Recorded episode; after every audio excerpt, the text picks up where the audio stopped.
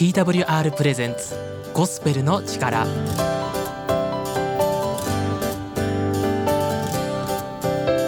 皆さんいかがお過ごしでしょうか？TWR がお送りするゴスペルの力のお時間です。TWR のヨッシーが番組をお届けしていきます。本日も30分間よろしくお願いします。先日なんですけど初めて友人に連れられてサウナに行ってきました。あの最初はね温泉に行こうって言われてたんですけどまあメインはね温泉じゃなくてサウナだったんですよね。まあちょっとねある意味言葉巧みになんかはめられた気がします。まあ別にいいんですけど。で初めてのねサウナだったわけですがあのですねどうしたことか初心者向けじゃなくていきなりね上級者向けのサウナだったんですよ。草加健康センターっていうあのサウナ好きのね聖地らしいんですけどすごくね暑いんですよね。まあサウナって、まあ、調べたところ、まあ、低めの温度のところは70度くらいらしいんですけどそこはねあのなんと96度のサウナなんですよ。すごいですよね。でまあ時によってはね100度いくらしいんですけどまあ、そもそも100度近い空間に人間がね入って大丈夫なんだってねまず驚きましたね。死なないんですね人間って。すごいですね。まあ辛くなったら遠慮せず外でなーって言われてまあ入ってみたんですけどここでね問題が一つありました。僕なんですけど無駄に耐えちゃう人なんですよ。あのそれどういうことって思われると思うんですが例えばですねめちゃめちゃ辛いものとかも食べた時すごくね辛くて辛いんですけど割とポーカーフェイスでいられちゃうんですよ。でお腹がね痛いとか体調不良の時もまあ薬はいっかってなって我慢ね できちゃうんですよね。まあそのせいもあって初めてのサウナもあれ？これはまだ耐えれる？ん？これは体しんどいのか？出た方がいいのかなってだんだん分からなくなっちゃうんですよね。分からないってなんやねんって突っ込まれそうなんですけど実際ねそうなんですよ。でそれでまあこれ以上は無理かなと思って最終的に外に出たらあなんとですね一緒に行った友人はすでに外に出ていていやすごいね初めてでよくそんなに入れたねって驚かれたんですよ。でもおそらくこれは入れたんじゃなくてあのただ無駄に耐えちゃって自分の許容範囲はおそらく超えてましたなので、まあ、自分がね思う以上に早く出た方がいいですね。実際サウナをね上がって家に帰ってからは2リットルねぐらい水とかポカリとか飲みました。それでもこの体がね落ち着かなかったのでうん負荷はねだいぶかかってたんじゃないかなと思います。気をつけたいですね。でも、まあ、友人と一緒に温泉とかサウナとかそういうのに行くのはねだいぶ久しぶりだったので楽しかったです皆さんのサウナ体験とか、まあ、温泉のねエピソードとかありましたらぜひハッシュタグゴスペルの力でつぶやいてください。お待ちしています。えー、そしてですね TWR は新しくあの TikTok をね始めました。最近ねツイキャスだったりいろいろ始めてるんですけど TikTok も始めました。で、TikTok では毎日朝と晩に、励ます言葉とか、お疲れ様とか、いってらっしゃいっていうね、言葉をあげているので、ぜひ TWR Japan で検索して、フォローといいねをお願いします。お待ちしてます。それでは本日最初の曲をお送りします。横山大輔で Dwell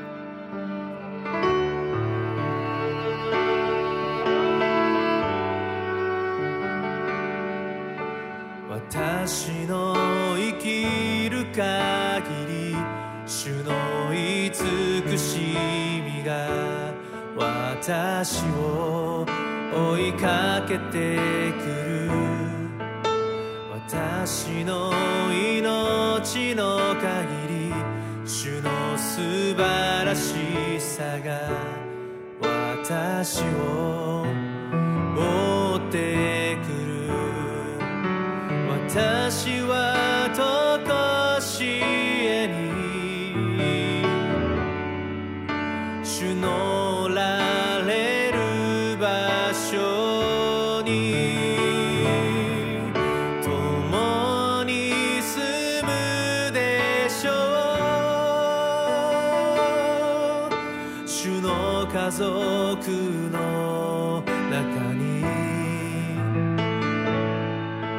恐れることはない。私は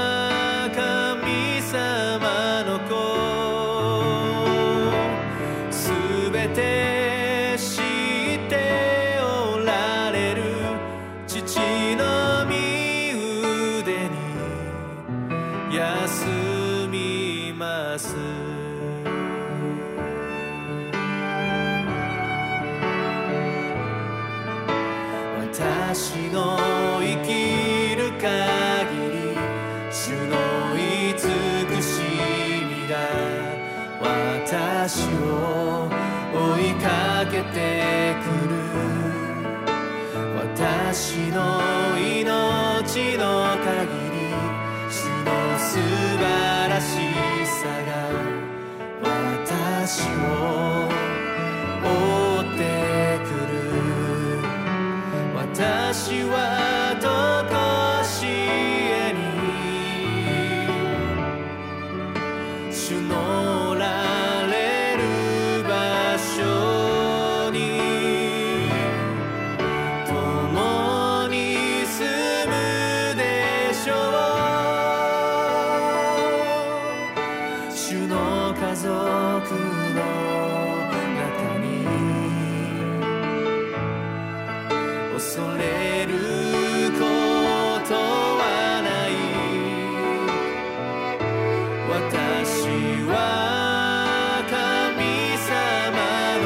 横山大輔でデュエルをお送りしています。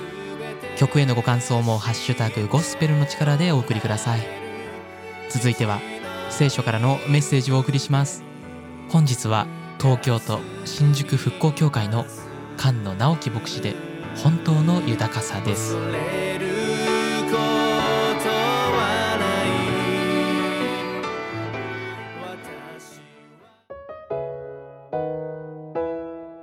皆さんお元気ですか？牧師の菅野直樹です。今日もこの番組を聞いてくださりありがとうございます。聖書からお話をしたいと思います。題は本当の豊かさです。聖書の箇所はマタイ福音書19章16節から26節の箇所を通してお話をいたします。イエス様はエルサレムに向かっていました。いよいよ十字架に貼り付けになって死ぬためです。その旅をしながら今日の出来事があったんですね。で、私たちもこの人生というのが旅である。であるならば、しっかりとですね、行くべきエルサレム。私たちにとってのエルサレムは天国です。天国を目指しながら、今日一日も、そして毎日毎日を真剣にイエス様と一緒に歩んでいこうじゃないでしょうか。さあ、イエス様はお金持ちの青年と対話をしました。まあ、この人は資産家であり、まあ、他の聖書の並行記事を見ると役人であったということがわかります。おそらく当時の国会議員とか街道管理者であっただろうと思います。この人がイエス様のもとに来てこう言いました。何をしたら永遠の命を自分のものとして得ることができますか？何をしたらいいんでしょうか？で、このお金持ちの青年は、冷やかしのために来たわけでもなく、罠にかけようと企んだわけでもない。熱心に探求する一人の求道者でした。こういうふうに言ったんですね。先生、永遠の命を得るためにどんな良いことをしたら良いでしょうかまあ、ユダヤ人というのは、ユダヤ教の教えを信じている人たちで。で、このユダヤ教によれば、彼は先祖のアブラハムの子孫ですから、まあ、神の国に入れる。で、しかもですね、お金持ちだったから、神から愛され祝福されていた。そういうふうに教えられていました。まあ、このお金持ちっていうところに関しては、私たち日本人も似てるかもしれないですね。お金がある人っていうのは素晴らしい人だ。お金持ちというのは豊かな人だ。祝福された人だ。でも、このお金持ちの青年はお金を持っていても、いや、神の国に行けるって教えられてても、心は虚しく、確信を持てなかった。だから、イエス様のところへ来たんですね。イエス様、教えてください。まあ、この時にですね、使った言葉が、良い、たっとい先生という言葉を使いました。イエス様はそれに対して、良い方は一人だけですよ。そういうふうに言いました。まあ、これは正しいことですね。人間は皆罪があり堕落しているから、神だけが良いお方だ。でもイエス様も神様ですから、それをご自分で否定したのではない。彼があなたこそ、たっとい神様です。そういうふうに言えるようにチャンスを与えたんではないかと思います。もしそのように言えたら、この人はもうすでに永遠の命をその瞬間に手に入れてただろうと思います。でも彼は何も答えませんでした。イエス様はそこで実行が不可能なことをあえて提示されました。何をしたら神の国に入れるかって聞いたからです。実行不可能なことを言いました。モーセの実会の5番目から10番目です。殺してはならない、勧誘してはならない、盗んではならない、偽証してはならない。父と母を敬え、あなたの隣人をあなた自身のように愛せよ。イエス様がそう教えるとこの青年は得意げになって言いました。そのようなことは皆守っております。何かまだ欠けていることがあるでしょうか？まあ本当はですね、私はそれが行えてません。完全には行えてません。そういう答えを期待してたのに、議論が噛み合っていませんでした。それらのことは皆、抜かりなく行えています。すべて守れています。その上で何かもっと良いことをしたら神の国に入れんじゃないかと思います。まあそういうふうにね、自信を持って、私ならそれをやってみせますと言わんばかりでした。さらにイエス様は彼に対して、はっきりわかる不可能なことを命じられます。でもそれは彼を貶めようとしたんじゃない。彼を慈しんでいった。つまり、彼の問題というのは、お金があれば、自分が良いことを行えれば、神の国に入れる。そう思っていた。彼にとっての神はお金だった。そして自分には愛がない。それが本当の姿なのに愛があると勘違いして思い込んでいた。そこでイエス様が言ったのはこういうことでした。あなたがもし完全な人になりたいなら、帰ってあなたの持ち物、全部を売り払いなさい。大金持ちだったんですね。そして、売った上で貧しい人に施しなさい。そうしたら天に宝を詰めますよ。イエス様はそう教えられたら、彼は悲しい顔をして去っていった。彼はお金持ちだったからである。まあそういうふうにね、聖書は語るんですね。実行不可能。そういうことを言われ、そして本当に実行できませんでした。で、このお金持ちの青年と対比するとしたら、幼子を対比することができます。小さな子供たちです。小さな子供たちがある日イエス様のところに来ました。そうするとね、イエス様の弟子たちがそれを叱ったんですね。ダメじゃないか、子供たち。イエス様はそれに対して幼子たちが来ることを邪魔してはいけないと、そういうふうに教えられました。幼子というのは弱いです。だから、親に頼るしか生きる道がない。それと同じように、幼子のように幼子が親に頼るように、私たち人間が神に頼る。そうしたならば救われる。でもですよ、残念ながら、あのお金持ちの青年は、お金をたくさん持っていた。だから神よりもお金に頼っていた。ちょっと何かあった時にね、問題が起こってもお金をポッとポケットから掴んで相手に渡すとね、ああ、そうですか。もう一発で解決。まあ彼にはそういう力があった。だから神に頼らなかった。イエス様はこの後にこのように語られました。お金持ちが神の国に入るのはなんと難しいことだろう。それは、ラクダが針の穴を通るよりもっと優しい。いやー、針の穴って小さいですよね。ラクダってでかいですよね。どうやってね、ラクダが針の穴を通るのか。不可能ですよね。で、それよりももっと人が救われることは難しいというんですね。つまり人間が救われるってことは、それほどたやすいことじゃない。いや、不可能だ。でもイエス様はこう言いました。人にはできないけど、神にはできる。皆さん、どうやって私たちも神の国に入れるんでしょうか？聖書によるなら、精霊によるのでなければ誰もイエスは主ということはできません。つまり神様があなたに働いて、あなたがイエス様を信じることができる。そういうふうに導かれる。皆さんそうしたら、救われる、神の国に入れる、ということなんですね。さあ、最後に、私たちの本当の豊かさって何でしょうか？イエス様のこの教えは、お金持ちになることが悪いと教えてるのはありません。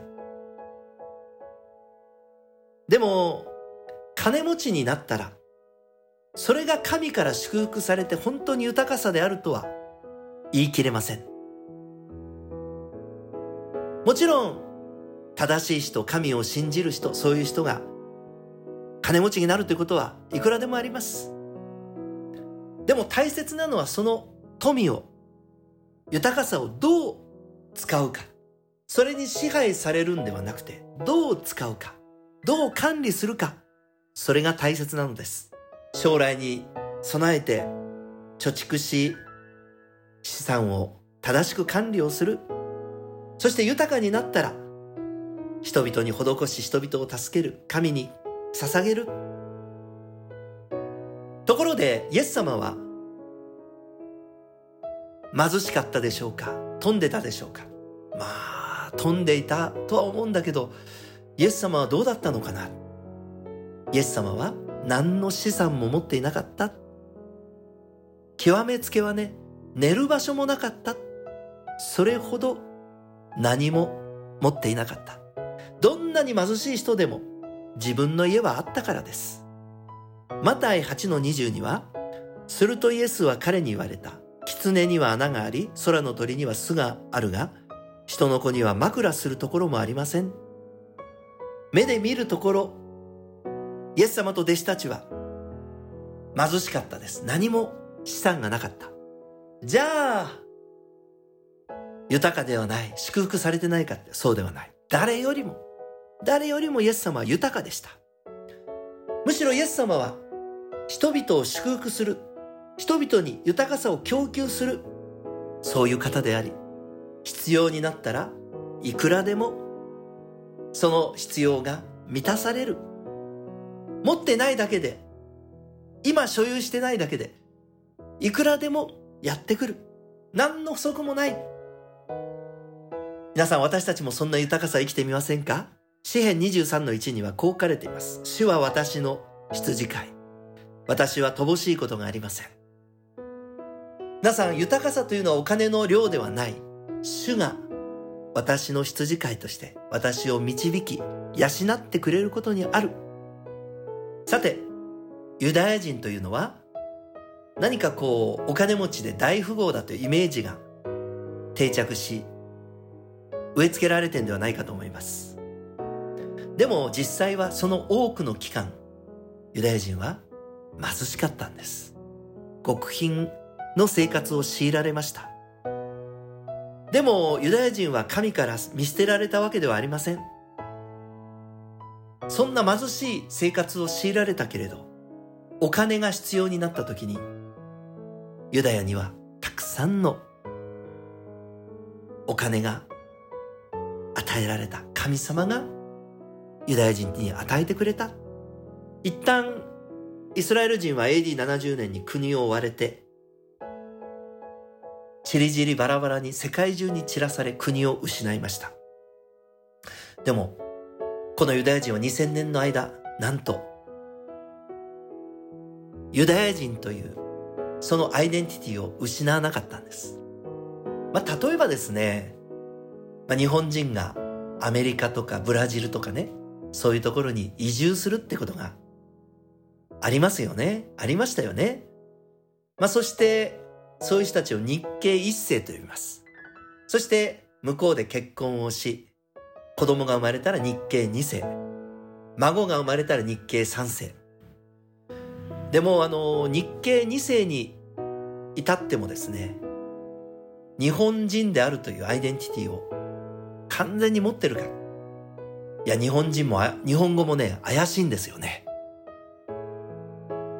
そして日本人というよりもその現地の文化に馴染んでしまう。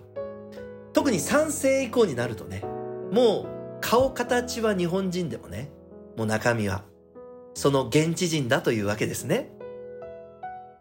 まあバナナに例えた人がいます。まあ表面は黄色、日本人の肌の色、でも中身は白。というわけですね。でもユダヤ人はね、何千年も国を追われてもユダヤ人であるということを失わなかったんです。そして、ある日、失ったそのユダヤの国々のその土地が売り出されました。今まで貧しかったのに、その時になると不思議なことが起こり、豊かになっていったんですね。今、イスラエル共和国があり、ユダヤ人たちは戦争で占領してあの国を勝ち取ったんじゃないんです。正当な方法で、神がユダヤ人に与えたその豊かさで獲得していったんですね。皆さん、富を持つってことは素晴らしいことです。でも、その豊かさが神よりもそのお金や豊かさに頼ってしまう、そういうことがある。神はユダヤ人に富を与えられて、その国を買い戻すことができた。皆さんでもそれは、その時になって豊かになったけれど、貧しい期間もあった。貧しくたってね、必要な時にあればいいじゃないですか。皆さん私たちもそういう豊かさ、神が共にいる、だから豊かだ。主は牧者だ。だから私は大丈夫だ。少しも乏しいことがない。そんな生き方をしていきたいものです。信玄30の8にこんな言葉があります。貧しさも富も私に与えず、ただ私に定められた分の食物で私を養ってください。本当に貧しいっていうのは辛いことです。でも、持ちすぎる必要はないですよね。私に定められた分で私を養ってください。そんな生き方を。今なくてもね、必要な時にあればいいじゃないですか。神が共にいるから与えてくださる。皆さんそんな生き方を一緒にしていきませんか？本日皆様にそんなおすすめをし、イエス様を信じたら、神があなたの牧者になる。今日こんな祈りを一緒に下げてみませんか？私はイエス様を信じたいです。イエス様に頼りたいです。私を救ってください。そのお祈りを皆さんがもしされるならば、イエス様を信じるだけであなたは救われる。そして豊かな人生を生きていける。そのことを皆様に心からお勧めしたいと思います。お話はここまでです。皆さんどうぞ続けてこの番組に耳を傾けていただき、またご意見などありましたらこちらの番組までお寄せください。まあ、ハッシュタグでまあ、ラジオの番組名や放送局、そして私は牧師の菅野直樹ですけれど、菅野直樹とハッシュタグをつけても構いません。ぜひ、ご意見、ご要望、また、イエス様を信じました。行く教会を教えてください。もう何でもいいです。あなたのご意見、感想等をお待ちしております。最後までご視聴いただきありがとうございました。また次の番組でお会いしたいと思います。ごきげんよう。さようなら。そろそろ本日のゴスペルの力もお別れのお時間となりました。今日も聞いてくださりありがとうございます。次回もぜひ、ぜひぜひまたお聞きください。えー、そしてですね、皆さんのご感想や一言、あとはお便りがもらえると本当に嬉しいです。ハッシュタグゴスペルの力、ハッシュタグゴスペルの力でつぶやくか、もしくはお聞きの放送局までメールでお送りください。TWR の最新情報はホームページ twrjp.org twrjp.org をご覧ください。聖書が読んでみたいので送ってほしいという方がおられましたらホームページのフォームよりご連絡ください。また各種 SNS でも情報を発信しています。インスタグラム、ツイッター、フェイスブックで TWR ジャパン TWR ジャパンと検索してフォローの方よろしくお願いします。また番組をもう一度聞きたい聞き逃したという場合は Apple Music もしくは Spotify のポッドキャストでアーカイブを聞くことができます。そちらでゴスペルの力でぜひ検索してみてください。また TWR は希望の女性たちという番組もしています。こちらはですね女性目線でいろいろなお悩みを話したり聖書はそういう時どう言っているのかという深掘りをしたりしています。YouTube で TWR 希望の女性たちで検索してみてそちらもぜひ聞いてみてください。それではまた次回お会いしましょう。